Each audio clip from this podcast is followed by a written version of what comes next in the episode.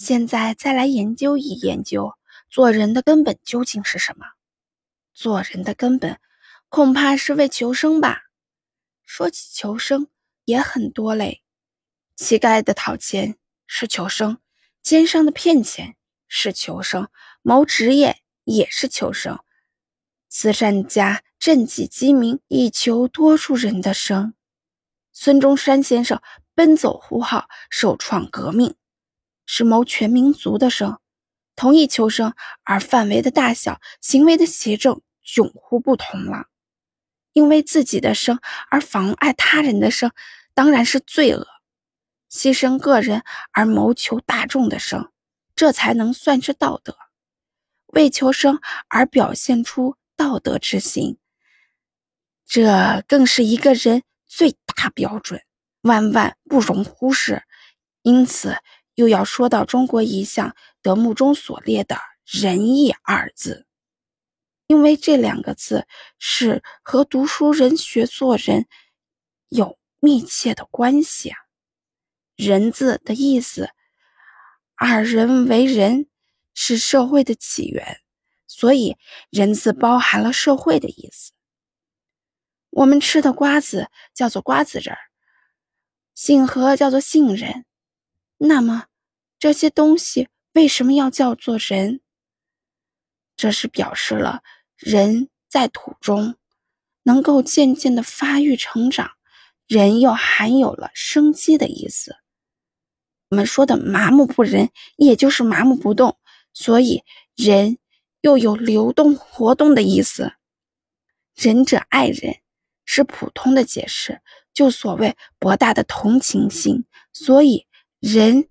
所以，人是含有四种意义：一、社会的结合；二、生机成长；三、活动不息；四、博大的同情心。义字的意义是以个人为立场的，认为需要的、应当的就做，反之就不做。要具有富贵不能淫，贫贱不能移，威武。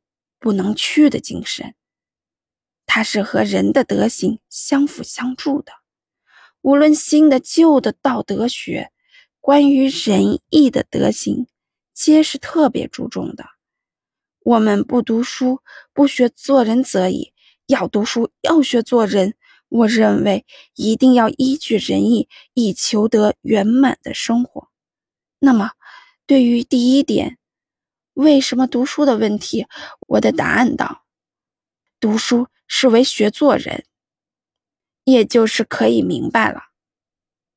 二，书是什么？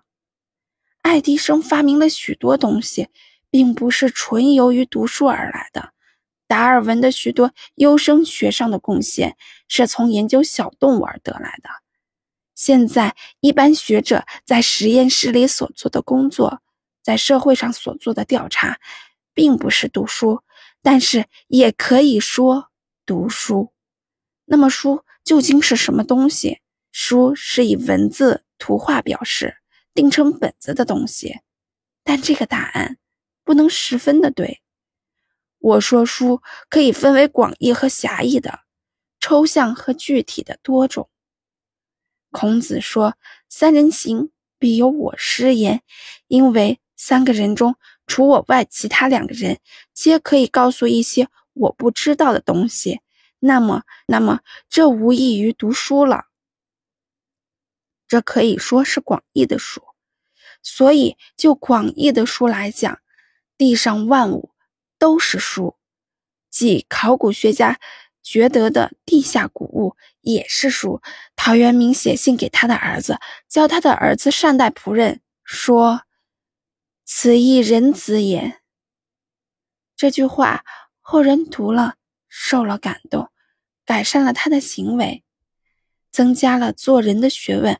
固然可以说具体的书，但如释迦牟尼看到的人生痛苦，厌恶世界上的生老病死，决心出家，这死人便可以说是释迦牟尼所读的抽象的书。现在我既解释了什么是书，而且认定了书是为学做人，似乎读书的功用可以明白了。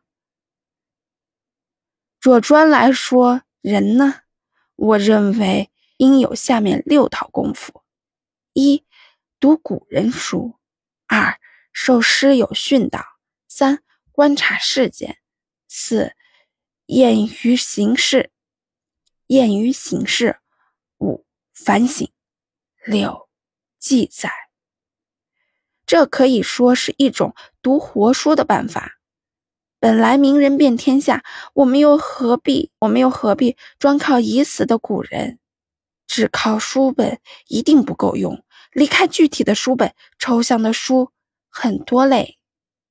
广义的与抽象的书，比狭义与具体的书，实在是重要的许多。所以我说。书不仅是具体的一本一本的读书，凡是各种事物，都可以作为我们的书。